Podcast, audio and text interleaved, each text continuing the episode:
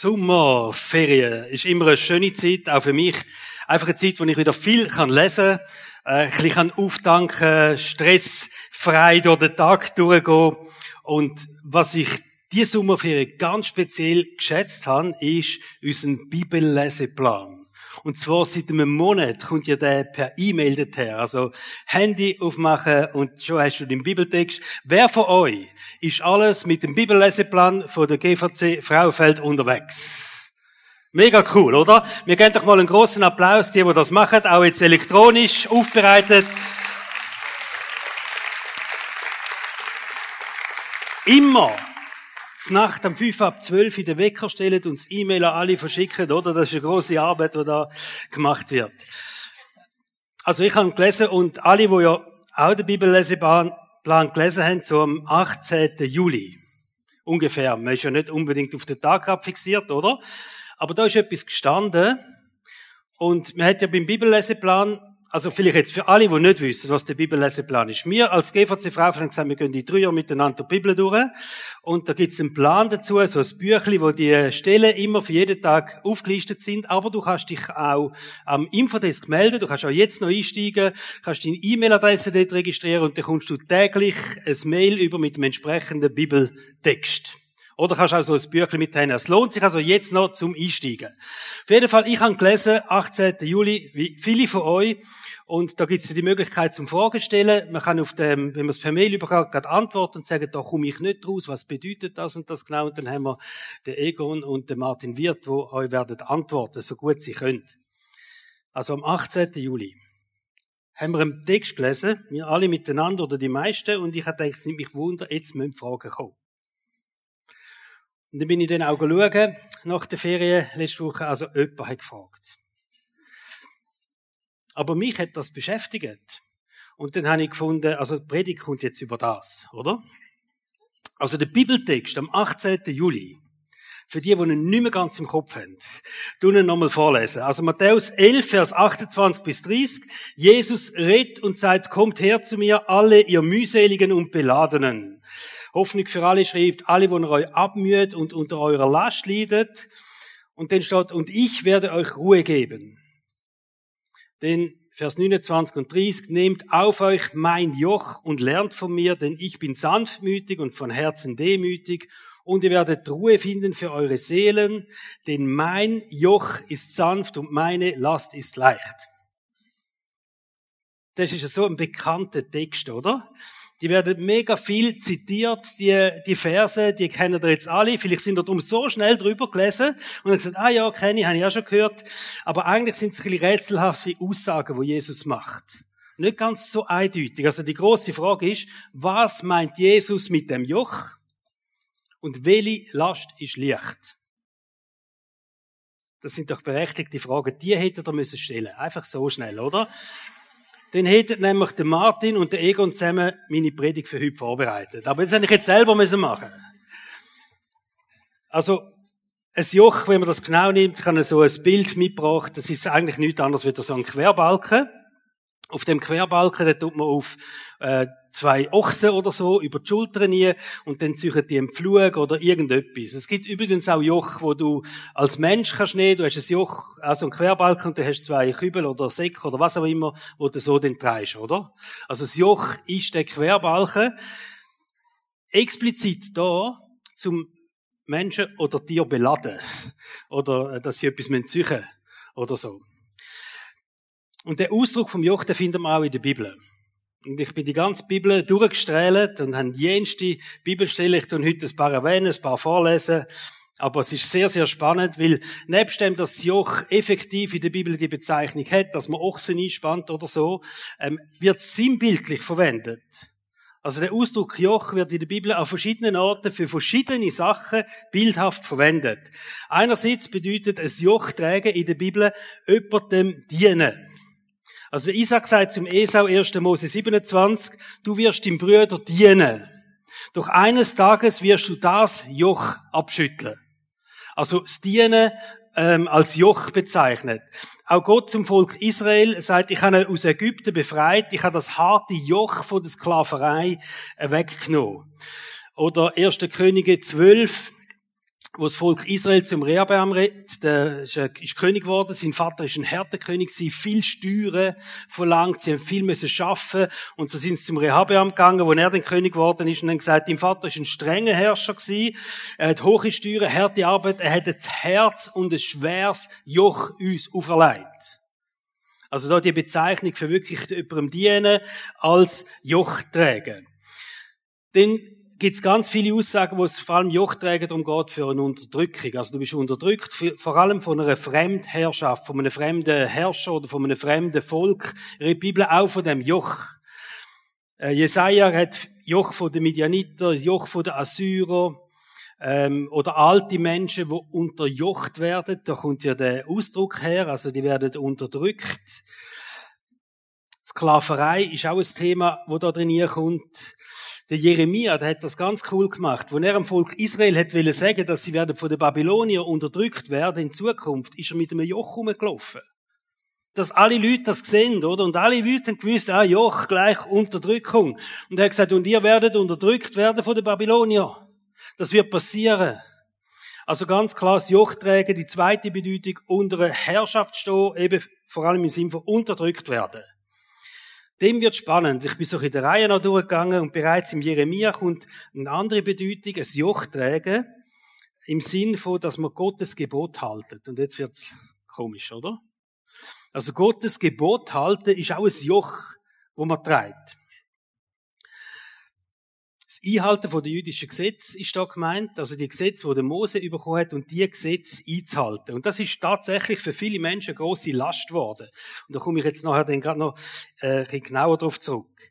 Aber Jeremia 5, Vers 5, da steht, äh, sie haben von Gott nichts mehr wissen und dann steht, seine Gebote sind für sie wie ein schweres Joch, das sie abgeworfen haben.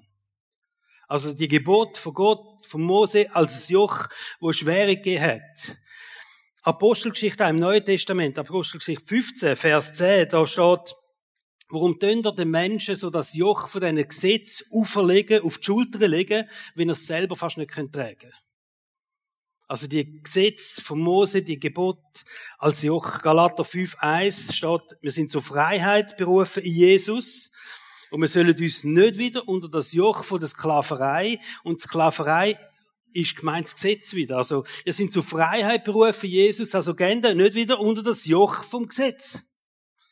Ganz eine spannende Bedeutung, die wir da haben. Wir leben so in der Rechenschaft, in der Rechtschaffenheit gegenüber Gott.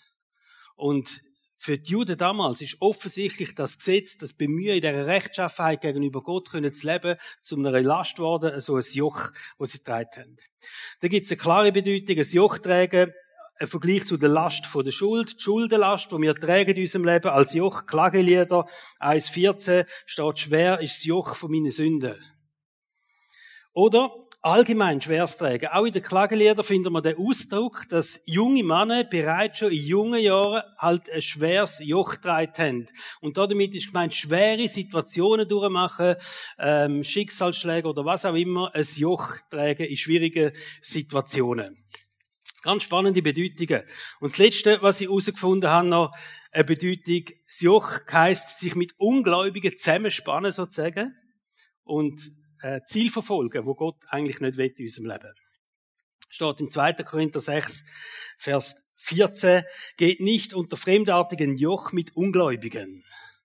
Oder Neue Genfer Übersetzung tut das so übersetzen, macht nicht gemeinsame Sachen mit Menschen, die nicht an Christus glauben und daher andere Ziele verfolgen als ihr.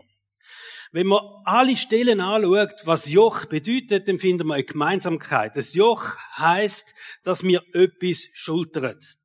Also der Mensch, die sinnbildliche Bedeutung, schultert etwas und das ist meistens eine Last, eine schwere, unerträgliche Last. Oder jetzt kommt eben Jesus und sagt, aber meine Last ist leicht und sie ist sanft. Aber auch geschultert, also etwas auf die Schulter legen. Was meint jetzt Jesus mit dem Joch, oder? Steht Matthäus 11, 29, 30. Ich lese es nochmal. Nehmt auf euch mein Joch und lernt von mir, denn ich bin sanftmütig und von Herzen demütig und ihr werdet Ruhe finden für eure Seelen, denn mein Joch ist sanft und meine Last ist leicht. Bei allen Bedeutungen, die wir jetzt gefunden haben in der Bibel, können wir sagen, also, es wird nicht Unterdrückung sein. Also, Jesus sagt nicht, komm zu mir, ich tu dich unterdrücken. Er sagt auch nicht, komm zu mir und ich lege dir eine Last von der Sünde, äh, auf deine Schultern. Also, gibt es verschiedene Bedeutungen, die einfach schon mal wegfliegen, auch, äh, schweres tragen. Es wird nicht die Bedeutung haben, komm zu mir und du wirst schwere Sachen in deinem Leben müssen ertragen oder so. Das hat nicht die Bedeutung gehabt. Und Theologen gehen hauptsächlich auf zwei Auslegungen von dem Bild, von dem Joch ein, wo sie sagen, es könnte das oder das bedeuten. Das eine könnte sein, sein Joch auf sich nehmen bedeutet, Jesus zu dienen. Als Kind von Gott haben wir Berufungsreich von Gott zu bauen. Das ist ja so, oder? Jesus dienen. Und es gibt ganz viele Bibelstellen, die zeigen den Stellenwert auf, was es hat in unserem Leben, dass wir Reich von Gottes bauen, dass wir dienen, dass wir unsere Gaben einsetzen. Also ist das eine gerechtfertigte Auslegung. Es könnte das sein, einfach das Dienen im Reich von Gott. Und es ist eine leichte und eine sanfte Last, weil sie letztendlich Erfüllung bringt in unserem Leben. Weil sie letztendlich uns in Ruhe erfüllt, weil sie uns einen Sinn gibt in unserem Leben. Und so kann die Auslegung sein, natürlich ein Punkt, das Joch auf sich nehmen, heisst Jesus dienen. Ein sanftes Joch, wo man Erfüllung, wo man Ruhe, wo man Frieden findet in unserem Leben. Und das stimmt mit unserer Berufung überein. Das ist so viel äh, beschrieben auch in der Bibel. Und dann gibt es eine zweite Hauptauslegung. Das Joch ist die Art und Weise, wie Juden Gesetz von Mose interpretiert und gelebt haben. Das hat Jesus gemeint, sagen die anderen Theologen. Also das Joch ist die Art und Weise, wie Juden die Gesetze von Mose interpretiert haben, was die genau bedeutet und wie sie das ganz, ganz praktisch im Alltag umgesetzt haben. Und jetzt machen wir einen kleinen Kurs, einen Exkurs in die Zeit, die, wie ist denn das genau gewesen? Wie ist denn das gewesen mit dem, wer hat denn gesagt, wie man die Gesetze muss ausleben und wie das genau muss funktionieren? Zur Zeit von Jesus sind das Rabbiner gewesen, es sind Schriftgelehrte gewesen. Und die Synchronen haben gesagt, das bedeutet genau das und das, die Gesetze. Sie haben die Gesetze von Mose ausgeleitet und sie haben sie interpretiert. Im Grundsatz alle gleich, aber im Detail nicht. Also Ausnahmen, die es generiert haben, oder Spezialfälle oder so. Da sind sich die Rabbiner nicht ganz einig gewesen, oder die Schriftgelehrten und haben das je nachdem ein bisschen anders ausgelegt. Sie sind aber auf der Suche gewesen, auf jeden Fall die beste Auslegung zu haben. Jeder hat gesagt, ich muss die beste Auslegung, die beste Interpretation haben von dem Gesetz von Mose, was es genau bedeutet tut. Und einfach, dass wir wissen, wir reden von über 600 Gesetz, Vorschriften und Reinheitsgebot, wo die Rabbis umfassend ausgeleitet haben. Und die Gesetze, das hat total den Alltag vom jüdischen Volk bestimmt. An das hast du dich gehalten, das hast du müssen halten, dem hast du müssen genügen, das hast du müssen erfüllen. Und so unterschiedliche Rabbis haben eben unterschiedliche Auffassungen gehabt. Eben nicht grundsätzlich, aber im Detail. Und ich mache ein paar Beispiele, einfach, dass ihr das versteht. Das Gesetz zum Beispiel, wo Gott gegeben hat an Mose, heißt, äh, du sollst den Sabbat halten. Du sollst den Ruhetag einhalten. Also am siebten Tag sollst du ruhen. Das ist das Gesetz, kennen viele von euch, das hat Gott an Mose gegeben und da sind sie jetzt angegangen und gesagt, was bedeutet denn jetzt das im Alltag? Also was heißt denn jetzt Ruhetag? Was dürfen wir, was dürfen wir nicht? Das merken wir bei uns auch schon. Also, das hat sich schon ein rechter Wandel durchgegeben. Heute siehst du Leute zum Teil am Sonntag im Garten arbeiten und alles. Also, früher wäre das nicht gut gekommen, wenn du das gemacht hättest. Heute kann man relativ vieles machen. Ähm, und da ist auch die grosse Frage was dürfen wir, was dürfen wir nicht? Zum Beispiel haben sie gesagt, wir dürfen nicht reisen. Man sagt, ja, nicht reisen, aber man muss vielleicht zu der Verwandten, also vielleicht einfach nicht über fünf Kilometer reisen, oder? Hat jemand gesagt. Ein anderer hat gesagt, ja, aber du kannst schon reisen, aber du darfst einfach nichts tragen in dieser Zeit. Weil das wäre dann wieder schaffen, oder? Das ist nicht Ruhe. Und dann ist wieder einer gekommen und hat gesagt, ja, aber auf dem Wasser dürfen wir reisen. Du kannst ja nicht einfach mit einem Schiff am Sabbat sagen, stopp. Jetzt ist Sabbat, ich muss aufhören reisen. Und sind die ganz schlau auf die Idee gekommen und gesagt, jetzt sollen wir einfach auf den Esel einen Sack Wassersack drüber und hocken Tee drauf und dann reisen wir auf dem Wasser und das ist auch wieder okay, oder? Also, da ist viel gemacht worden um das Gesetz herum.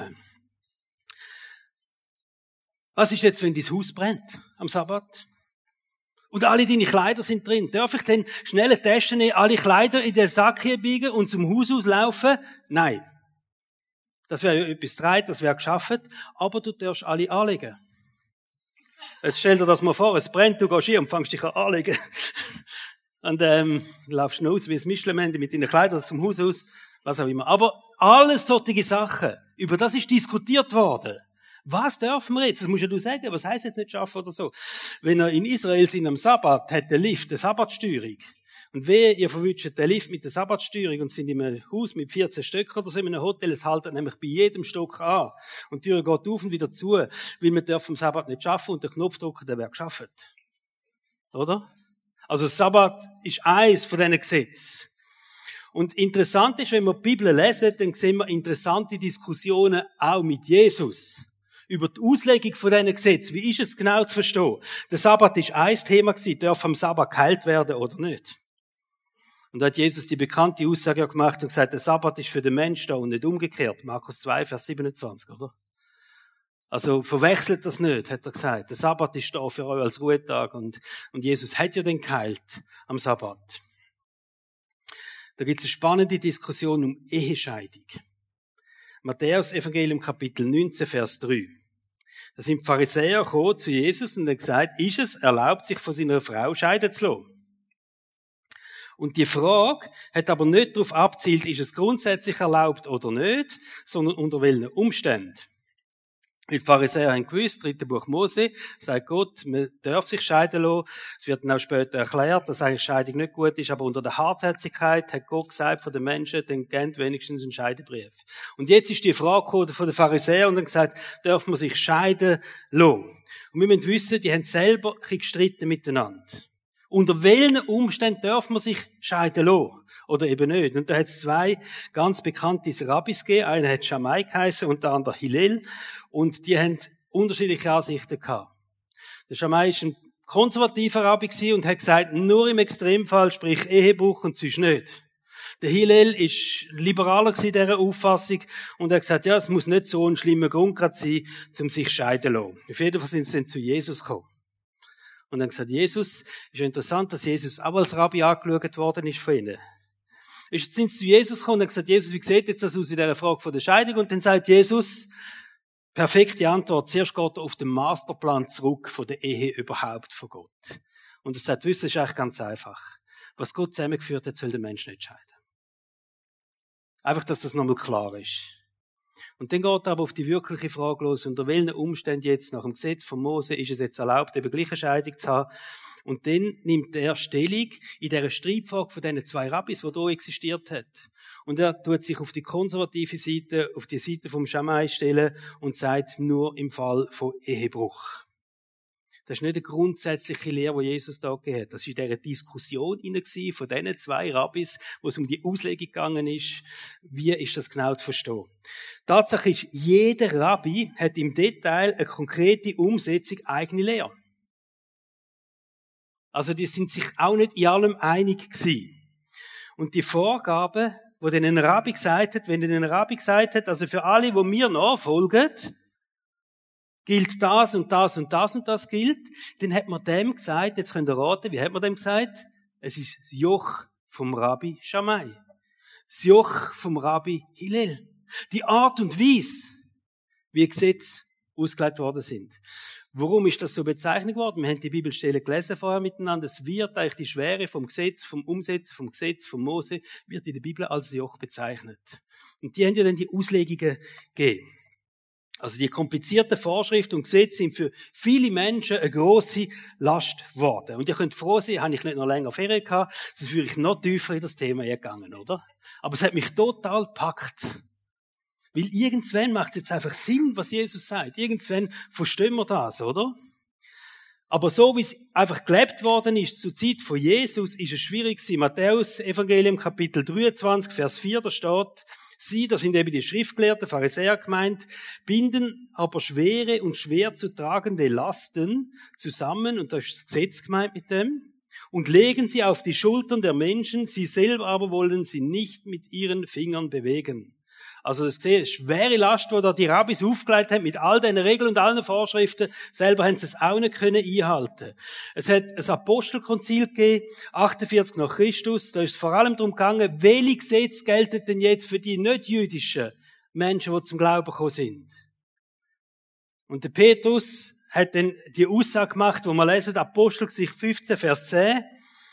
Er sagt, warum versucht ihr denn nun Gott dadurch, dass ihr ein Joch auf den Nacken der Jünger legt, das weder unsere Väter noch wir haben tragen können mit diesem Gesetz? Wieso?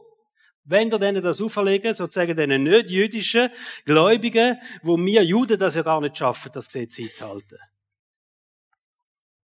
Und wir können froh sein, hat sich der Petrus da gewehrt. Sonst wären wir nämlich jetzt beschnitten. Das wäre ein Zeichen. Also da ist wirklich darum gegangen, welche von diesen Gesetzen gelten jetzt für nicht-jüdische Gläubige. Und dann kommt Jesus auch in Funktion vom Rabbi ist da gestanden, vom Lehrer, und sagt, nehmt mein Joch auf euch und lernt von mir. Jesus hat Menschen aufgefordert, ihm zu nachfolgen und in einer neuen Art und Weise die Gesetze zu interpretieren.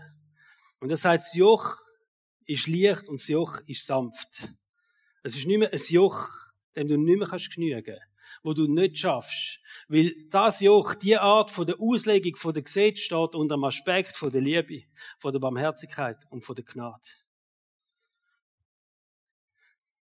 Im Galater 5, Vers 14 steht, denn das ganze Gesetz ist in einem Wort erfüllt. Liebe deinen Nächsten wie dich selbst. Wo Jesus gefragt worden ist, welches ist denn das Wichtigste von all diesen Gesetzen? Wir müssen ja verstehen, dass die Frage mal hat müssen kommen, oder? Was hat er gesagt? Lieb Gott und lieb Menschen. Das ist das Wichtigste überhaupt. Und das ist der Aspekt. Unter dem Aspekt schaut Jesus all die Gesetze an. Er sagt nicht, die Gesetze sind nicht wert. Aber unter dem Aspekt hat er die Gesetze ausgelegt und interpretiert. Und das ist der Grund, warum Jesus hat heilen am Sabbat. Obwohl alle anderen gesagt haben, nein, das geht nicht, oder? Also das Unterschied vom Joch, vom Gesetz, ich nenne das mal so, und das Joch von Jesus. Für die Pharisäer und für die Schriftgelehrten ist es klar gewesen, es gibt einen Weg zu Gott unter dem Joch vom Gesetz. Also da gibt es einen Weg zu Gott, aber das ist unter dem Joch vom Gesetz, unter dem Verständnis, wie man das Gesetz alles muss erfüllen, was man muss einhalten. Und Jesus zeigt einen neuen Weg zu Gott unter dem Joch von der Gnade. Das ist das Joch, wo er geredet hat. Und ihr dürft euch jetzt schon freuen. Wir werden nächsten Sonntag anfangen mit einer fünfteiligen Serie über Galaterbrief. Ein ganz wichtiger Brief, wo es um das geht. Alter Bund, Neuer Bund, Gesetz, welche Gesetze gelten noch? Was hat das mit uns zu? Warum stehen die Gesetze überhaupt noch in der Bibel? Wenn ja wir nicht mehr unter dem Gesetz stehen und so weiter. Ganz spannende Fragen, die nächsten paar Wochen wir miteinander anschauen. Klar ist, dass für die Menschen damals die Aussage von Jesus nicht rätselhaft war. Menschen, wo Jesus gesagt haben, nehmt mein Joch, haben alle gewusst, was er meint. Wie sie jetzt Jesus nämlich erklärt. Das ist zu wichtig, die Aussage, oder?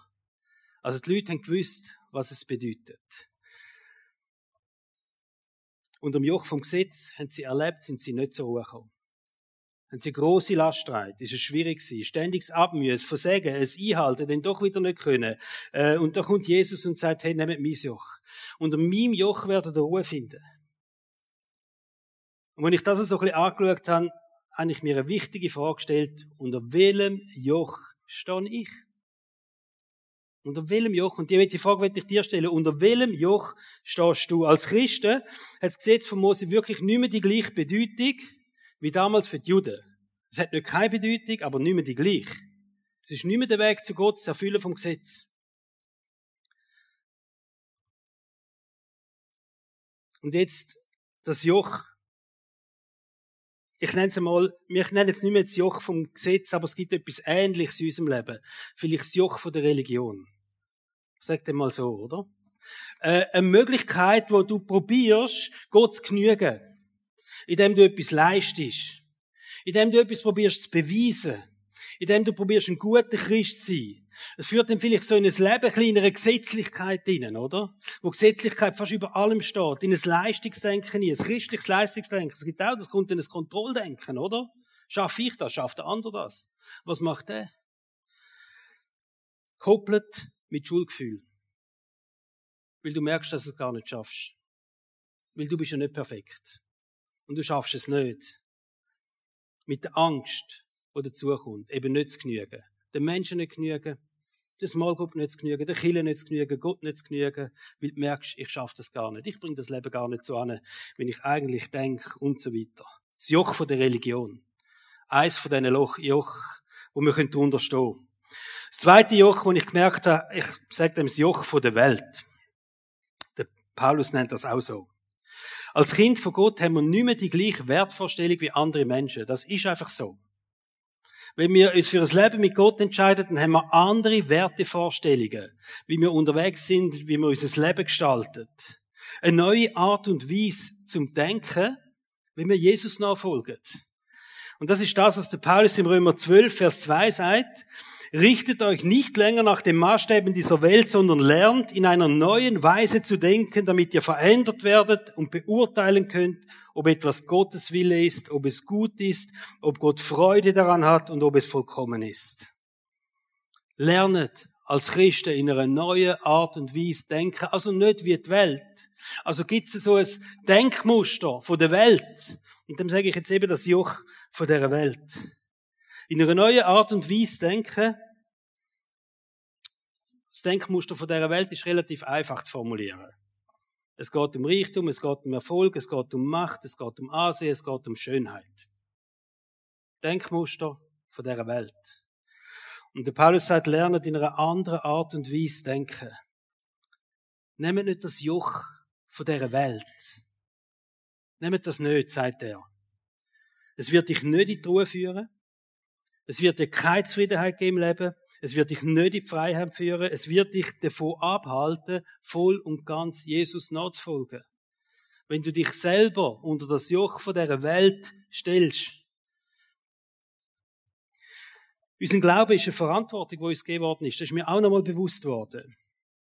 Glaube gibt nicht nur eine Antwort, woher komme ich und wohin gehe ich mal eines Tages, wenn die Zeit auf dieser Welt vorbei ist, sondern Glaube ist eine Verantwortung für die Zeit, wo wir jetzt da sind, fürs Heute und Jetzt. Das ist eine große Verantwortung, die uns mitgegeben worden ist. Also nicht nur, woher geht's, komm ich, wohin geht's, sondern was ist jetzt, heute und jetzt. Und es ist eine Verantwortung für Moral, Ethik, Prioritäten, Nächstenliebe. Im Heute und Jetzt. Wo wir haben, wo Gott uns gibt. Und wir glauben daran, dass alles seinen Ursprung in Jesus hat. Wer glaubt das? Alles hat seinen Ursprung in Jesus. Das steht in der Bibel. Ihr dürft aufheben. Jetzt, ja genau. Ihr habt recht, wenn ihr jetzt aufhebt. Alles hat seinen Ursprung in Jesus. Und alles findet sein Ziel, wo? In Jesus. Das steht, wir glauben das. Das ist eine tiefe Überzeugung, die wir haben. Kolosserbrief steht das, Kapitel 1. Aber wir haben auch eine Sicht zum Heute und Jetzt. Nicht nur, woher kommt alles, was ist das Ziel vor allem, sondern was ist heute und jetzt. Wie gehen wir mit unserem Leben um? Wie gehen wir mit unseren Ressourcen um? Und Jesus ist einmal gekommen und hat gesagt, ihr könnt im Fall nicht zwei Herren dienen. Mit anderen Worten hat er gesagt, ihr könnt nicht zwei Jochs haben. Ihr könnt das Joch von dieser Welt haben und mein Joch haben, das geht nicht gleichzeitig. Du kannst nicht das Joch von der Religion, von der Gesetzlichkeit haben und das Joch von Jesus, das funktioniert nicht gleichzeitig. Du kannst nur ein Joch haben. Du musst dich entscheiden, welches Joch das du anhast. Und er bringt den Vergleich, Lukas 16, sagt Jesus, kein Hausklave kann zwei Herren dienen. Denn entweder wird er den einen hassen und den anderen lieben, oder wird dem einen anhängen und den anderen verachten. Ihr könnt nicht Gott dienen und dem Mammon, Besitz und Vermögen ist da gemeint gleichzeitig. Das ist ein Beispiel jetzt einfach, wo es um Besitz und Vermögen geht. Aber die Aussage ist klar, allgemein gültig, du kannst nicht zwei Jochen haben im Leben. Unter welchem Joch stehst du? Und da kommt Jesus und stellt uns das neue Joch vor, das Joch von der Gnade. Und bei dem Joch von der Gnade, geht es um ein verändertes Wesen. Da geht es um etwas total Neues. Das ist das neue Leben, das wir haben. Und das passiert nicht durch das Einhalten vom Gesetz. Das passiert nicht, durch dass wir etwas leisten in unserem Leben. Das passiert nicht, dass wir probieren, möglichst perfekt und möglichst gut zu sein. Das passiert nicht durch religiöse Vorschriften.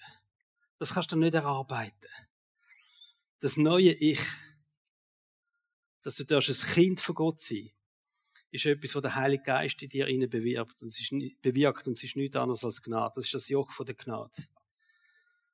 Der Heilige Geist lebt in dir, er verwandelt dich zu dem, wo dich Gott berufen hat. Und da werden wir auch im Serie Galater darüber reden. Das sind die Früchte, wo der Heilige Geist eine Veränderung bewirkt in unserem Leben. Wo wir miteinander werden anschauen, dann in der nächsten Serie. Jesus hat gesagt, du musst dich nicht als frommer Mensch beweisen. Du darfst ein geliebtes Kind von Gott sein. Auch wenn du nicht perfekt bist. Auch wenn du auf dem Weg bist von der Heiligung. Wie wir alle zusammen auf dem Weg sind von der Heiligung. Aber das ist das Joch von der Gnade. Matthäus 11, Vers 28 bis 30, ich lese es nochmal. Kommt her zu mir, alle ihr mühseligen und beladenen. Alle, die euch abmüht und eurer Last leidet. Ich will euch Ruhe geben. Nehmt auf euch mein Joch und lernt von mir, denn ich bin sanftmütig und von Herzen demütig. Und ihr werdet Ruhe finden für eure Seelen, denn mein Joch ist sanft und meine Last ist leicht. Wenn Jesus, wenn er das gesagt hat, an ein Joch denkt hat, wo Ochsen tragen, man könnte davon ausgehen, dass er das Bild im Kopf hat. Da gibt es etwas Wichtiges. Es sind immer zwei Ochsen. Und ich glaube, das ist ein schönes Bild, das wir mitnehmen können. Wenn wir unter dem Joch von der Gnade sind, in allen Schwierigkeiten, in allen Anstrengungen, die vielleicht doch passieren, wenn es mal nicht so einfach ist in unserem Leben, neben uns ist der Oberochs, oder? Ist Jesus. Und die Bauern machen das schon so, sie tun einen erfahrenen Ochs nehmen und einen unerfahrenen nebenan. Und der Unerfahrene, der lernt dann vom Erfahrenen. Das vielleicht die Aussage, wo Jesus sagt, und lernt von mir. Ich bin mit euch unterwegs. Wenn ihr das Joch von der Gnade nehmt, dann bin ich bei euch, wo immer das ihr sind. Ich bin der Erfahrung nebendran, lernt von mir, kommt mit mir. Letzte Woche haben wir, äh, ist ein Freund bei uns auf Besuch gewesen, und wir haben ein bisschen geredet über das Leben. Es ist noch nicht so lang gläubig, wie vielleicht viele von euch schon länger im Glauben unterwegs sind.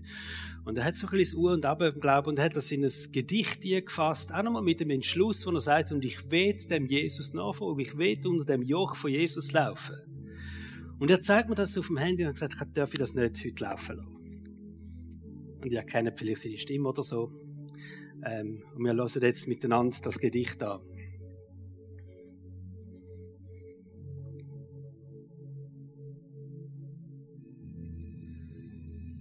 Ich bin mein Herz, mein Herz bin ich. Hab mich geweigert, zum dich, Jesus, ganz reinlassen. Han Angst gehabt, der Mut hat mich verlassen. Hast mir mein freien Willen gelassen. Du bist sanft, deine Stimme leislich. Du schickst mir einen Traum in der Nacht. Auch das hat nichts gebracht. Ich, was nicht hören. Das tut mich nur stören, sollte aufhören. Ich habe gelitten, brüllt, zu dir betet. Mein Leben ist nicht im Lot. Du hast mich gehört in der Not. Dein Plan ist wunderbar, unfassbar, wahr, unvergleichbar. An deine Verheißungen für mich kann ich mich heben. Das gibt mir Mut, tut gut, dank dein Blut. Du schaffst im Hintergrund, habe Wurzeln schlagen mit dir gehen, dich verstehen. Dies Wort bewegt mein Herz, lindert mein Schmerz. Der Leseplan von der GVC, ich will noch mehr sehen. Irgendwie bin ich parat, mein Herz ist offen. Du hast mich zinnerst getroffen. Miteinander sind wir gelaufen. Du gehst voraus und nimmst mich an der Hand. Zusammen gehen wir ins neue Land. Ich staune über mich selber, kann es fast nicht glauben mit meinen Augen. Hab dir vertraut, auf deine Weitsicht gebaut, dein Wort glaubt. Du willst mein Herz zu 100 Prozent. Permanent, konsequent. Hab gemerkt, dass ich muss selber laufen. Stillstand ist ärgerlich, bedrohlich, letztendlich gefährlich. Zu dir kann ich immer kommen. Am Kreuz hast du auf dich genommen. Da bin ich unendlich froh. Du nimmst mich an, wie ich bin, egal was ich war. Wieder der gleiche Fehler gemacht. Hast mich nicht ausgelacht. Hast mir vergeben, weil ich glaube, nicht mit den Augen auf dich vertrauen, mein Fundament auf dich bauen. Du hast mich gern, freust dich über mich im Himmelreich check's noch nicht so ganz. Auch mit Distanz ist es unglaublich vertraulich. Ich bitte dich um Weisheit. dass ich dich will verstehen, kann mein Herz ganz offen lassen. Ich will dir, Jesus, immer ähnlicher werden, dies Himmelreich erben. Es ist erst der Anfang, es geht noch weiter. Du suchst Mitstreiter. Ich bin bereit, deine Wahrheit mit Klarheit zu verkünden, mich mit dir zu verbünden.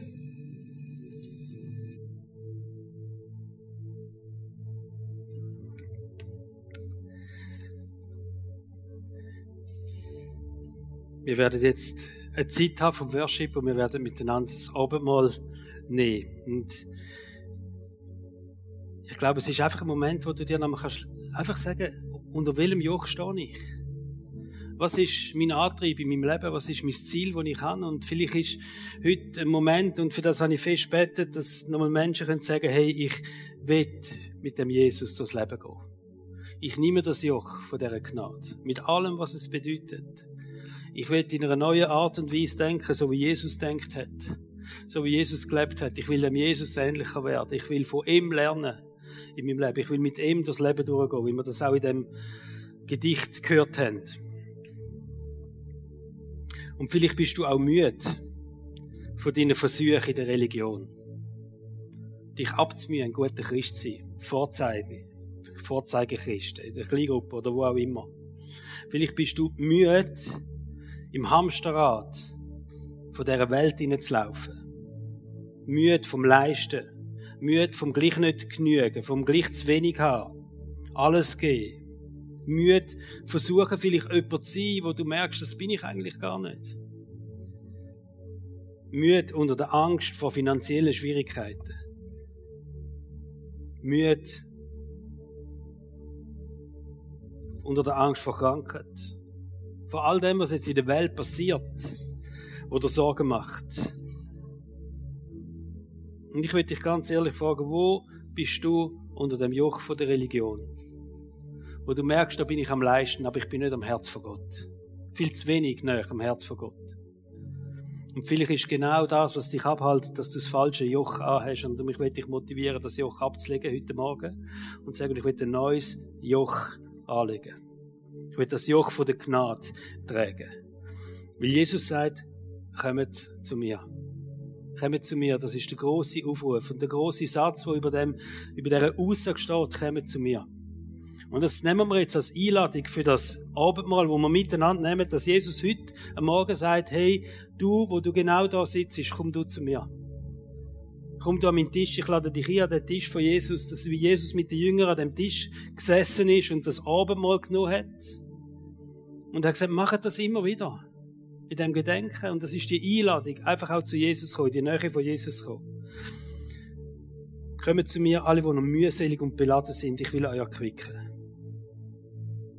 Ich lade euch ein, da vorne eure Jochs, die falschen Jochs, die ihr habt, abzuladen. Ich lade euch ein, eure Lasten dort zu deponieren. Und einfach in die Freiheit kommen, die Jesus euch schenkt.